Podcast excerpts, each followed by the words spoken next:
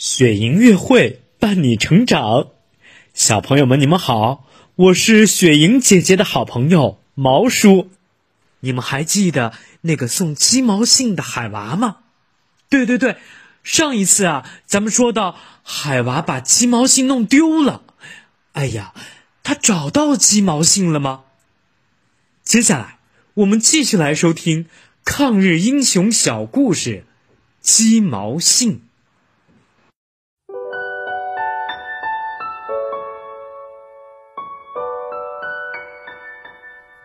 云梦如歌，宝贝，你听。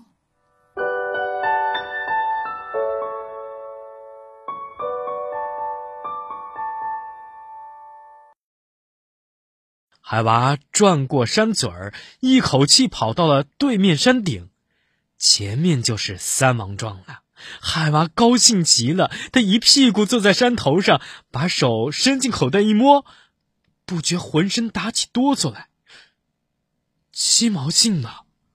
口袋里没有，赶紧脱下小褂子来找，也没有，把身边的石头缝儿都找遍了，还是没有。海娃又马上往回跑，他一口气爬上大山梁，爬到小山嘴旁边，就在刚才摇晃褂子的地方，鸡毛信好好的躺在那儿呢。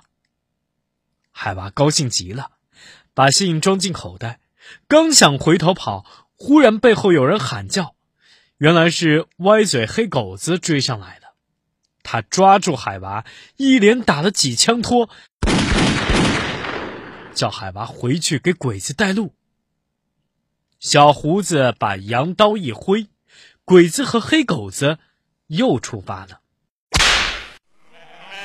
海娃赶着羊群夹在他们中间，过了大山，来到三王庄跟前。海娃看到山上的消息树放倒了，不用说，张连长的队伍已经知道鬼子来了。鬼子可什么也不知道，他们依旧在沟里休息。休息够了，一对黑狗子先走。山坡上忽然轰轰响了几声，冒起一股股黑烟。黑狗子踩上地雷了。小胡子扔下那些黑狗子不管，他指着小路对海娃说：“你，你在前面带路，皇军在后面，明白吗？”海娃远远的走在鬼子的前面。树林里岔着两条路，一条小路，一条羊道。他把羊赶上羊道，歪嘴黑狗子在底下吆喝：“走错了！”海娃放开嗓子说：“没错啊，我走过的，放心走吧。”羊道越来越陡，越来越不好走。鬼子走一截儿停一截儿，远远的落在后面。小胡子吼起来：“慢，慢慢的！”海娃装作没听见，一步紧一步往前跑。鬼子使劲喊：“站住！再不站住就开枪了！”海娃不听他的，甩了一响鞭，拼命往前跑。鬼子真的开枪了，海娃同羊群一起跑，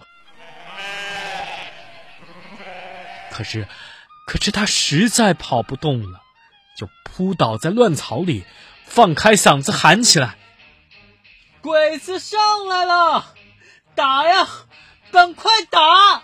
这时候啊，突然响起了一阵阵枪声，海娃听到了。这是自己人的枪声，他的两条腿又来了劲，爬起来拼命的跑。突然，他大叫了一声，晕倒在乱草堆里。一个游击队员跑过来，抱起了受伤的海娃。等到海娃睁开眼睛，他看见蹲在他身边的正是张连长，连忙说：“鸡毛信，信。”他的伤口疼得厉害，说着又昏迷过去了。海娃又醒过来的时候，他已经躺在了暖炕上。张连长笑眯眯的问海娃：“还疼吗？”海娃顾不得疼，他问张连长：“嗯，这这是哪里呀？”张连长哈哈大笑起来，他摸着海娃的脑袋说：“ 你忘了吗？昨天你不是送来一封鸡毛信吗？那是你爸爸捎回来的情报。咱们的队伍啊，根据情报砸了鬼子的炮楼。多亏你这个小八路，小英雄。”海娃这才记起鸡毛信的事儿来，他脸红了，赶忙问：“连长。”缴了枪没有啊？张连长说：“缴了一大捆儿啊，都是崭新油亮的三八式快枪。”海娃高兴的说：“那那就给我一支吧。”亲爱的宝贝，如果你喜欢今天的故事，记得给我们点赞哦，并且分享给身边的人，好吗？